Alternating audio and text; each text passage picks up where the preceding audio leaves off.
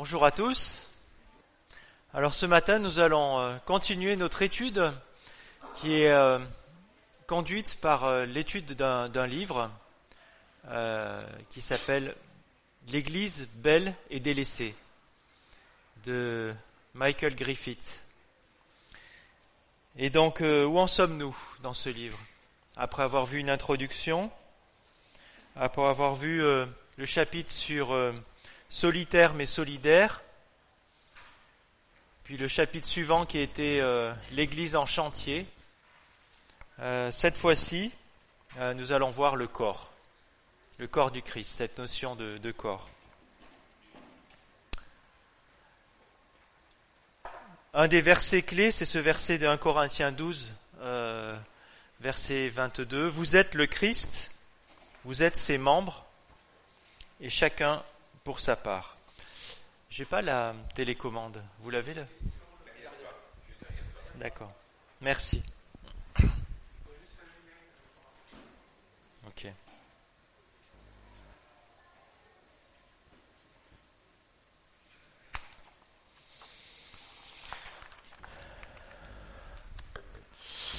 Donc le corps de Christ, l'Église, le corps de Christ.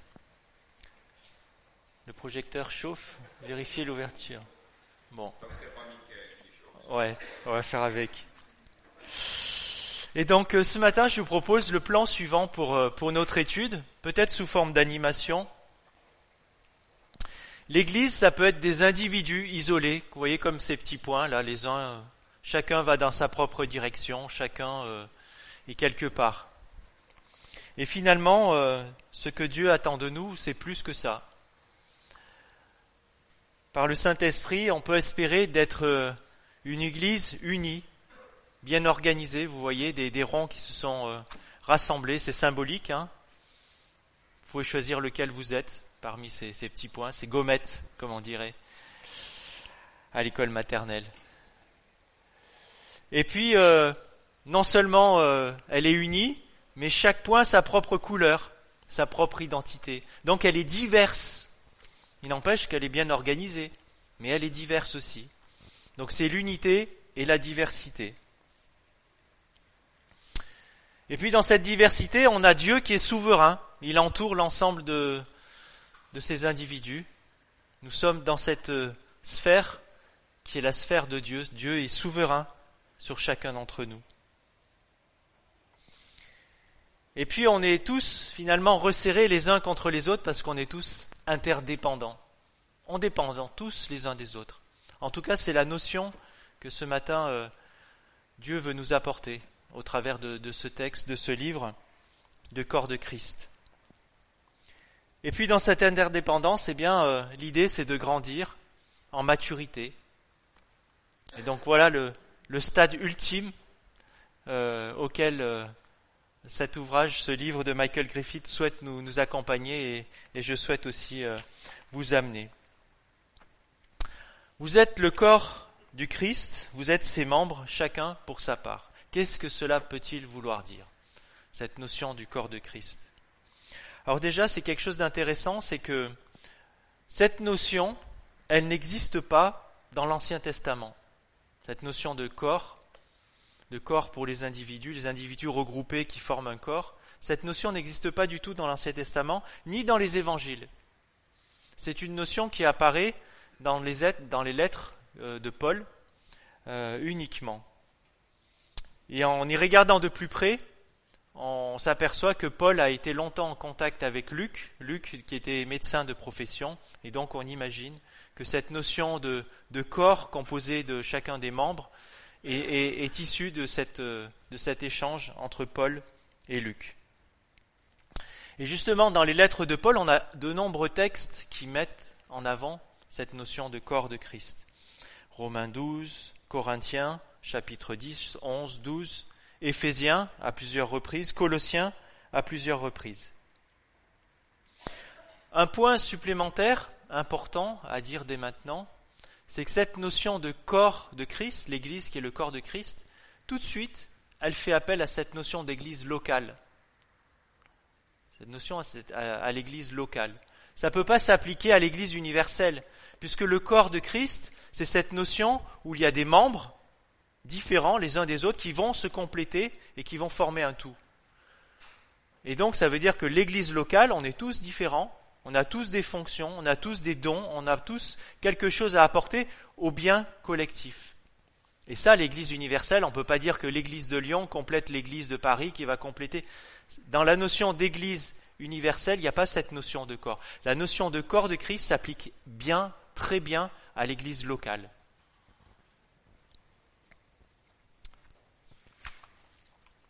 Alors, le texte un peu clé que vous pouvez euh, prendre dans, vos Bibles, puisque c'est un peu petit, comme le frère marqué. Euh, euh, donc, on voit dans 1 Corinthiens 12, versets 12 à 27. Je vais juste lire ce texte. 1 Corinthiens 12, chapitre 12, versets 12 à 27. Le corps forme un tout, mais a pour autant plusieurs organes. Et tous les organes du corps, malgré leur grand nombre, ne forment qu'un seul corps. Il en va de même pour Christ. En effet, que nous soyons juifs ou grecs, esclaves ou libres, nous avons tous été baptisés dans un seul esprit pour, former un seul corps. Et nous avons tous bu un seul esprit. Ainsi, le corps n'est pas formé d'un seul organe, mais de plusieurs. Si le pied disait Puisque je ne suis pas une main, je n'appartiens pas au corps, ne ferait-il pas partie du corps pour autant?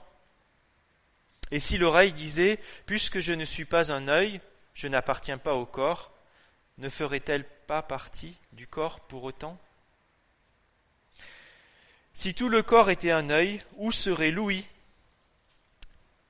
Et s'il était tout entier l'ouïe, où serait l'odorat? En fait, Dieu a placé chacun des organes dans le corps comme il l'a voulu. S'ils étaient tous un seul organe, où serait le corps? Il y, a donc, plusieurs organes, mais un seul corps. L'œil ne peut pas dire à la main Je n'ai pas besoin de toi, ni la tête dire, dire aux pieds Je n'ai pas besoin de vous, les pieds. Bien plus, les parties du corps qui paraissent être les plus faibles sont nécessaires. Celles que nous estimons être les moins honorables du corps, nous les entourons d'un plus grand honneur. Ainsi nos organes, les moins décents, sont traités avec plus d'égard, tandis que ceux qui sont décents n'en ont pas besoin. Dieu a disposé le corps de manière à donner plus d'honneur à ceux qui en manquaient, afin qu'il n'y ait pas de division dans le corps, mais que tous les membres prennent également soin les uns des autres. Si un membre souffre, tous les membres souffrent avec lui. Si un membre est honoré, tous les membres se réjouissent avec lui. Vous êtes le corps de Christ, et vous êtes ses membres, chacun pour sa part. Qu'est-ce que cette lecture évoque pour vous? Est-ce que vous avez envie de, de partager un mot par rapport à cette lecture? J'aime bien des fois faire participer euh, l'audience. Allez, on fait un petit complémentarité. Harmonie.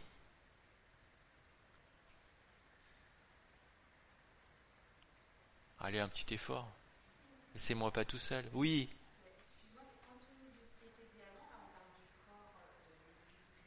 Oui. L'unité. Diversité. Entraide. Besoin d'être ensemble. Besoin d'être ensemble. Dépendance interdépendance. En fait, c'est une image qui est très très très concrète. Hein.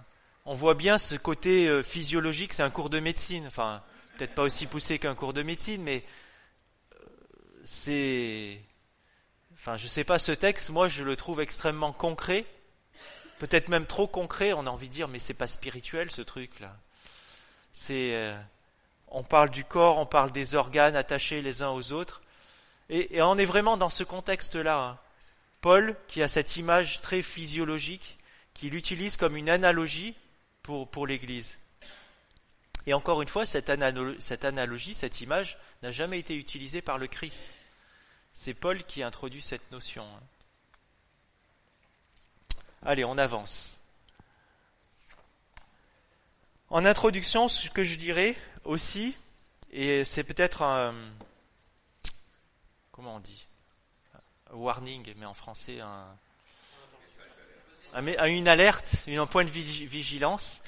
Euh, L'Église n'est pas l'incarnation du Christ, parce que dans certaines, euh, dans certaines communautés, on va pousser à l'extrême cette image de corps, de corps physique. On va jusqu'à dire que l'Église aujourd'hui est l'incarnation du Christ. Elle est la continuité, la continuité de l'incarnation du Christ. C'est pas du tout le cas. Je veux dire cette image, cette analogie, comme toutes les analogies qu'on a dans la Bible, hein, ou les, paraboles, elles ont leurs limites. On ne peut pas leur faire dire tout et n'importe quoi. Et euh, le Christ n'a pas besoin de l'Église pour s'incarner. Le Christ, il est là, il est présent au travers du Saint-Esprit. Donc, dans, cette image de, Corinthiens 12, on voit que c'est une organisation. Plus qu'un ramassis d'éléments, c'est des éléments qui sont les uns avec les autres, qui sont organisés. C'est organique. On retrouve encore l'image euh, médicale. C'est un corps composé de pécheurs justifiés et faillibles. Et c'est important, je vais y revenir là-dessus. C'est un corps composé de pécheurs justifiés, mais toujours faillibles. C'est une organisation avec une synchronisation des membres, une dépendance réciproque, on l'a dit. Donc c'est une organisation qui a des liens de synergie entre les membres. C'est synchronisé, ça s'organise. Ça s'organise à tel point qu'il y a un rythme, un rythme de vie. On peut le revoir dans, la vie de l'assemblée locale. Il y a des temps d'instruction, des temps de prière, des temps de partage, des temps de communion. Donc il y a un rythme dans ce corps avec tous les organes, le rythme de la vie de l'Église.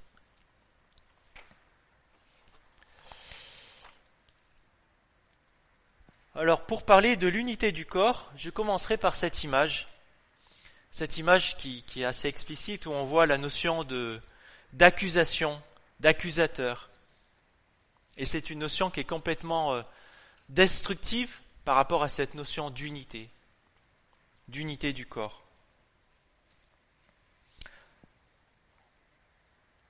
On voit dans 1 Corinthiens, chapitre 1, versets 10 à 13, que tout doit être fait dans l'Église pour l'unité. Tout doit être fait pour l'unité. Et c'est Dieu qui a choisi les membres comme ses disciples. Ils sont divers et pécheurs. Penchez-vous à nouveau sur les textes des évangiles quand vous voyez Jésus choisir les disciples. Et vous voyez avec toute la rétrospective qu'on a aujourd'hui, les disciples sont extrêmement différents les uns des autres. Il y en a qui sont impétueux, d'autres qui... Chacun a son propre caractère. Et c'est Dieu qui les a choisis pour en faire une unité. Et nous, dans tout ça, ben nous devons tout faire pour bien articuler les membres les uns avec les autres, malgré leur diversité.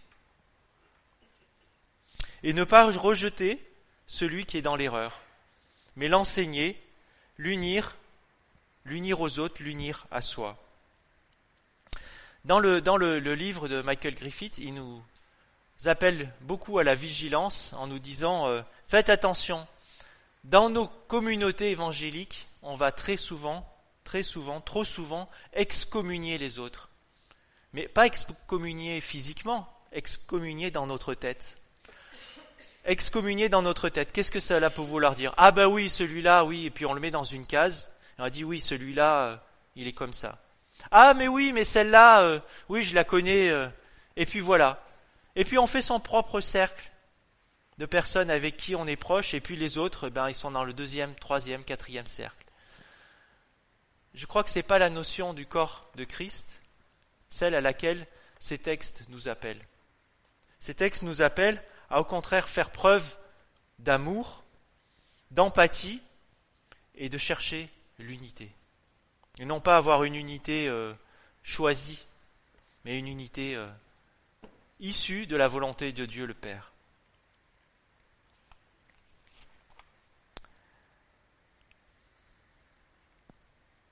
La diversité des membres.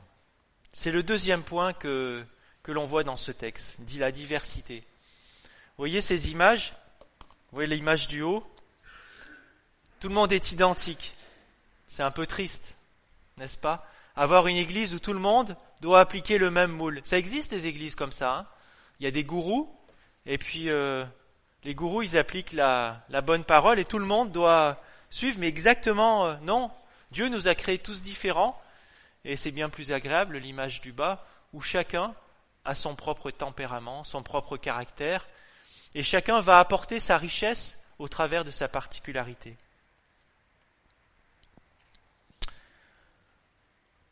Chacun reçoit une particularité pour le bien commun de tous. On le voit dans 1 Corinthiens 12 au verset 7. Chacun a quelque chose de particulier et ce particulier, il est pour le bien de l'ensemble, de l'assemblée.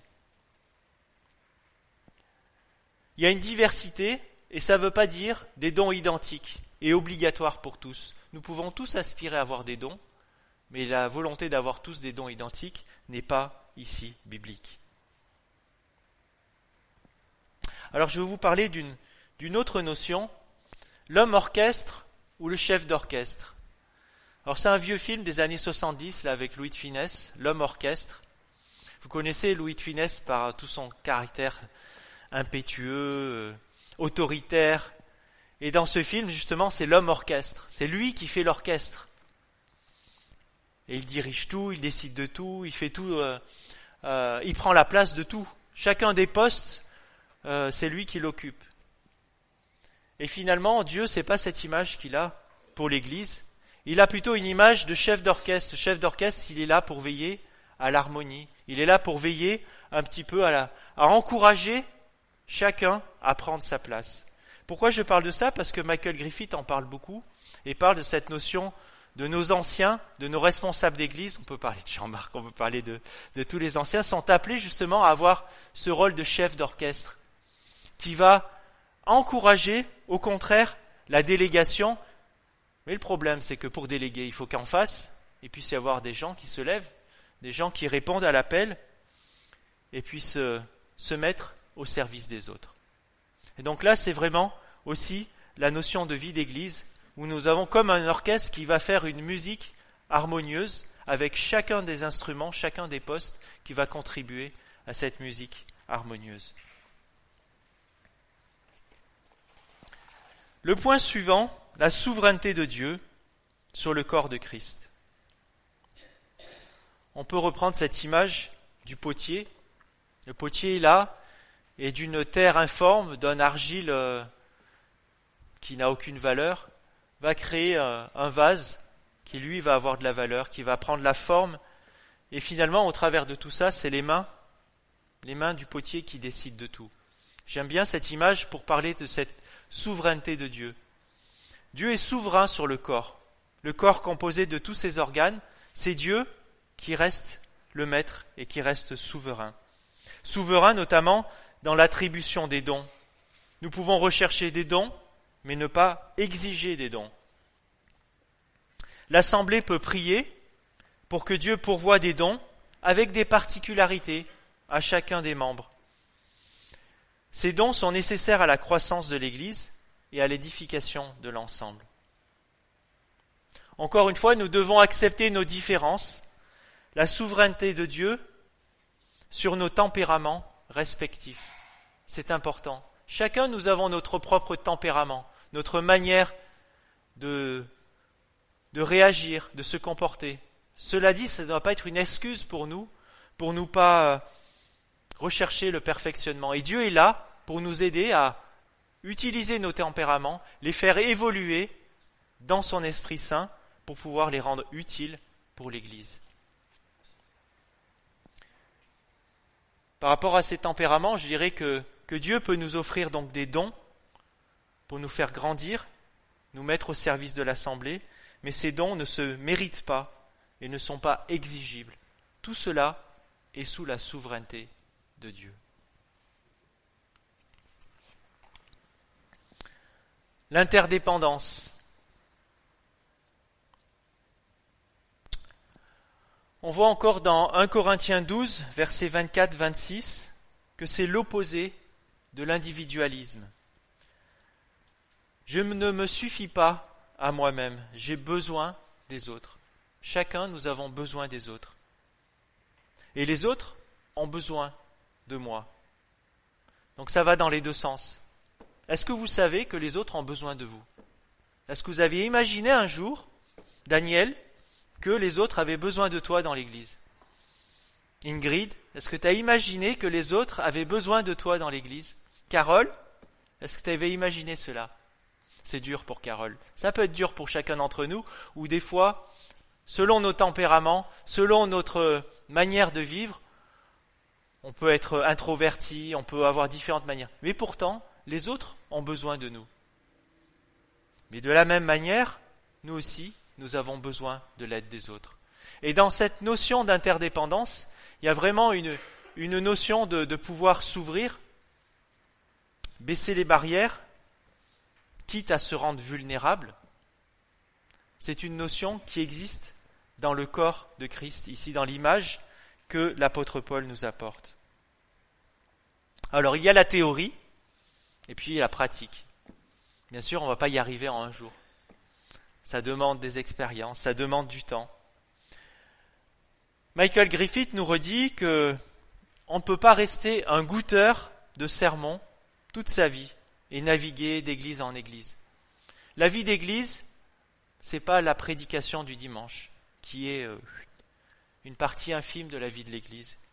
La vie d'église, eh bien, c'est cette relation, ce corps avec tous ces organes qui vivent, qui vit ce rythme, cette respiration communautaire, où chacun a son propre apport, chacun a sa contribution.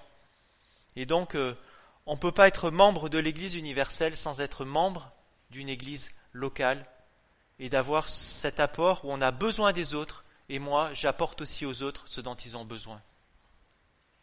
L'interdépendance.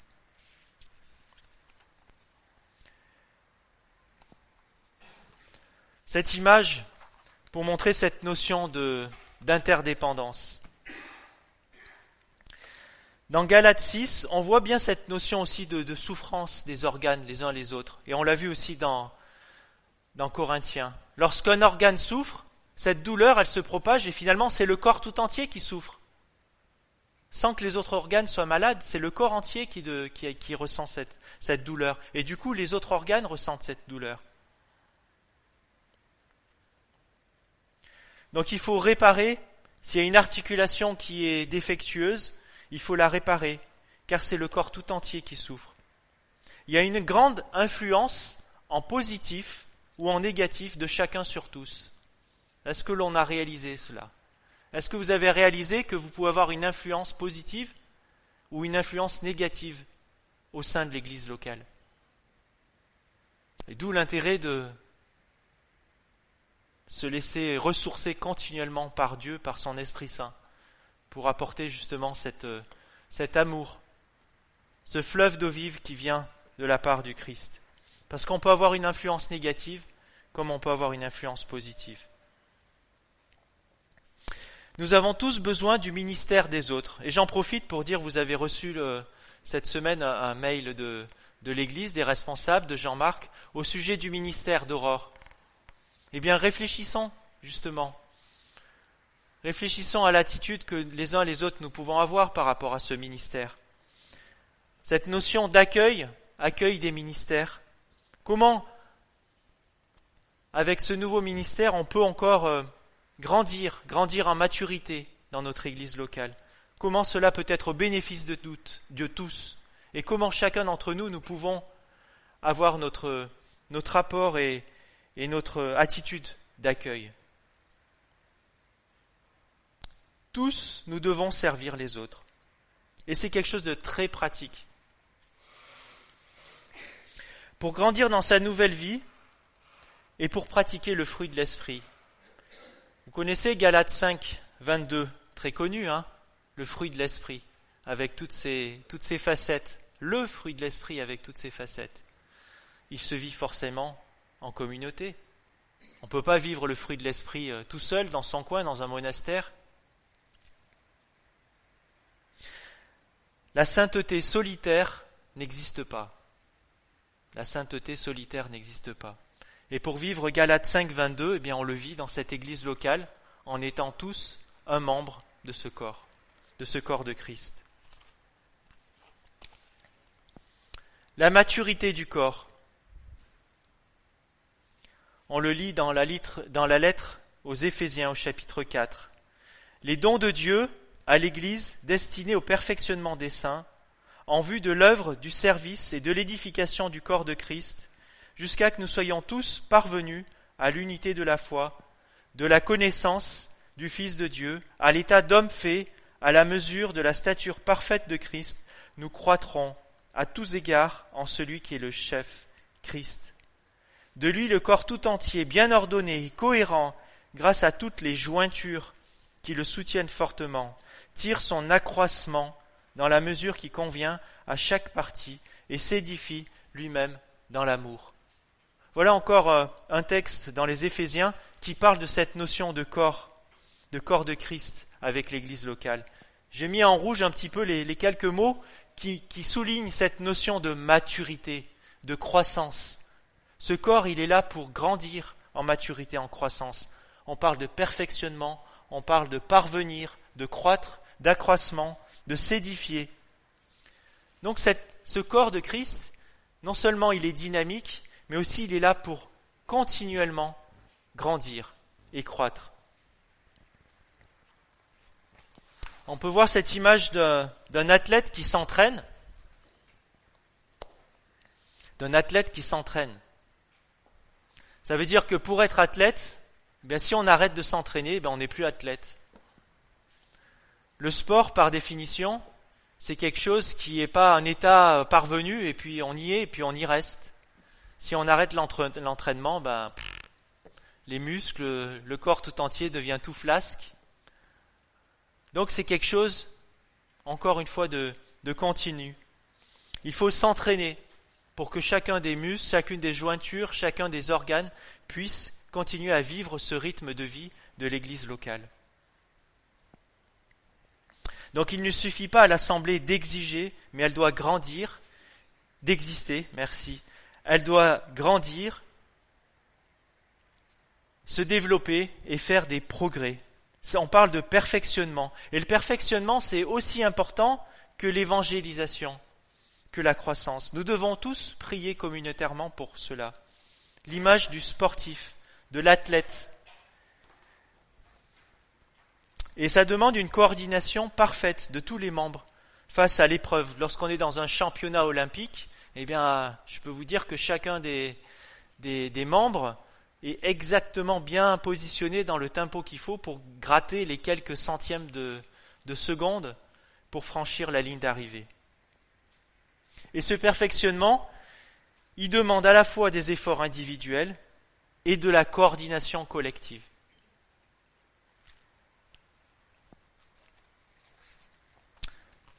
Alors je vais conclure juste pour dire que toutes ces valeurs véhiculées par notre société aujourd'hui, quel positionnement par rapport à cette notion de, corps de Christ que nous, apporte, l'apôtre Paul? Si on regarde à nouveau les quelques spots publicitaires, et je repense encore à, Nicolas qui nous a parlé de ce slogan de L'Oréal, qui me fait bien, sourire, parce que vous le valez bien. Parce que vous le valez bien. Voilà les valeurs de la société tous les spots publicitaires, c'est un peu, un poumon de la vie, hein, euh, qui nous montre un peu où en est notre société. On met en avant la richesse par tous les moyens, la beauté du corps physique, je, je m'occupe de mon corps, le bien-être physique, le plaisir individuel, les loisirs, les vacances, les vacances pour les loisirs. Certainement que tout cela, il y a des choses très légitimes, mais quelle est la priorité? Cette image de la société qui met en avant le moi, l'individu, je le mérite, c'est mon droit, c'est assez antagoniste, assez antagoniste avec la vision du corps de Christ. Est-ce que c'est vraiment tout compatible? Comment se positionner pour vivre le corps de Christ?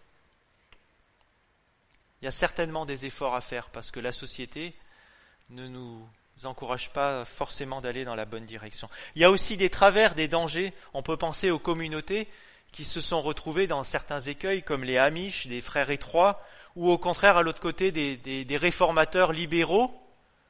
Donc ce corps de Christ, il y a des écueils à éviter ou des, manières de, de rechercher la maturité qui sont complètement euh, hors des clous. Donc ma conclusion, c'est de dire que c'est finalement pas si naturel que ça. Ça a être une image naturelle, biologique, le corps très médical, mais ça reste pas naturel pour une église locale. C'est un modèle qui est à contre-courant par rapport à, notre société. Et notre église, finalement, ici, là, vous, moi, on est tous complètement immergés dans cette société, et ça nous demande une lutte, une lutte continue, une lutte d'effort pour nous rappeler que constamment, voilà, les autres ont besoin de moi et moi j'ai besoin des autres. L'interdépendance, la diversité, la maturité, tout cela, ça nous demande un effort. Et euh, comme on le sait toujours, on ne doit pas le mériter. Quand on parle d'effort, ça veut dire qu'on doit dépendre avant tout du Saint-Esprit, du Christ qui, au travers de cette source d'eau vive, va jour après jour nous donner la force dont nous avons besoin. Le plus grand danger, le plus grand danger dans une église, c'est le confort. C'est repousser celui qui est différent, celui qui dérange. Je pense que c'est un danger qui peut aussi euh, guetter, on va dire, notre église, rôder autour des quatre coins de notre église. Soyons vigilants, ne tombons pas dans, dans ce travers de rechercher notre confort. Mais chaque fois, chaque instant, faisons l'effort d'être accueillants vis-à-vis de l'étranger, de celui qui est différent de moi, de mes frères, de mes sœurs. C'est un effort continu. Et par la grâce de Dieu, par le Saint-Esprit, nous avons tout ce qu'il faut pour pouvoir euh, survenir et parvenir à cette maturité que Christ nous appelle.